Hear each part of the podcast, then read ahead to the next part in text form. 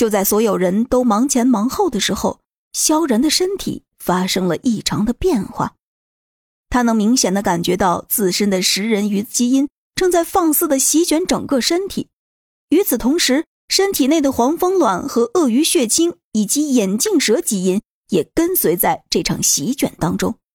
这些生物的基因好像在萧然的体内找到了各自的归宿，开始变得更加放肆起来。萧然突然站起身来，发出大吼。体内的基因现在变得糟糕，没有以前那么可控了。所有人的目光齐刷刷的看过来。萧然这是怎么了？快去看看！喂，别过去！他肯定是因为体内的变异基因太多导致的恶化。今天食人鱼也在他的身上划破了一个伤口，希望他能够控制住这次的基因吧。现在他们只能站在旁边。默默的为萧然祈祷。如果这次的基因突变萧然没能控制得住，那么一会儿的他可能就会变成了连自己都不认识的人。一阵狂吼之后，萧然纵身一跃，直接扎进了海里。萧然，夏清新大吼道，想要跳下去救他，但被宋菲儿拉了回来。估计他变成这样，是因为食人鱼天生对水的依赖性。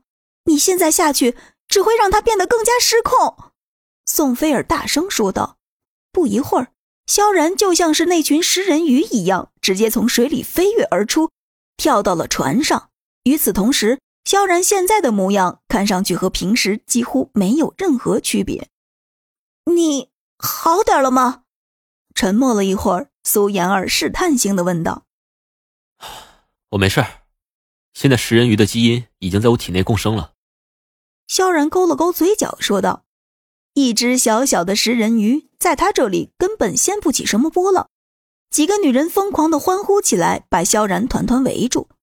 经历了这么多次的基因突变，每一次他们对萧然的感觉就好像死里逃生一样的紧张。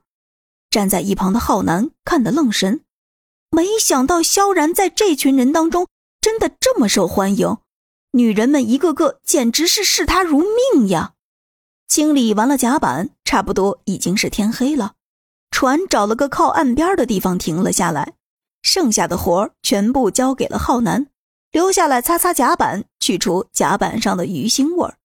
其余的人则是走到岸上，升起火堆，准备今天的晚餐。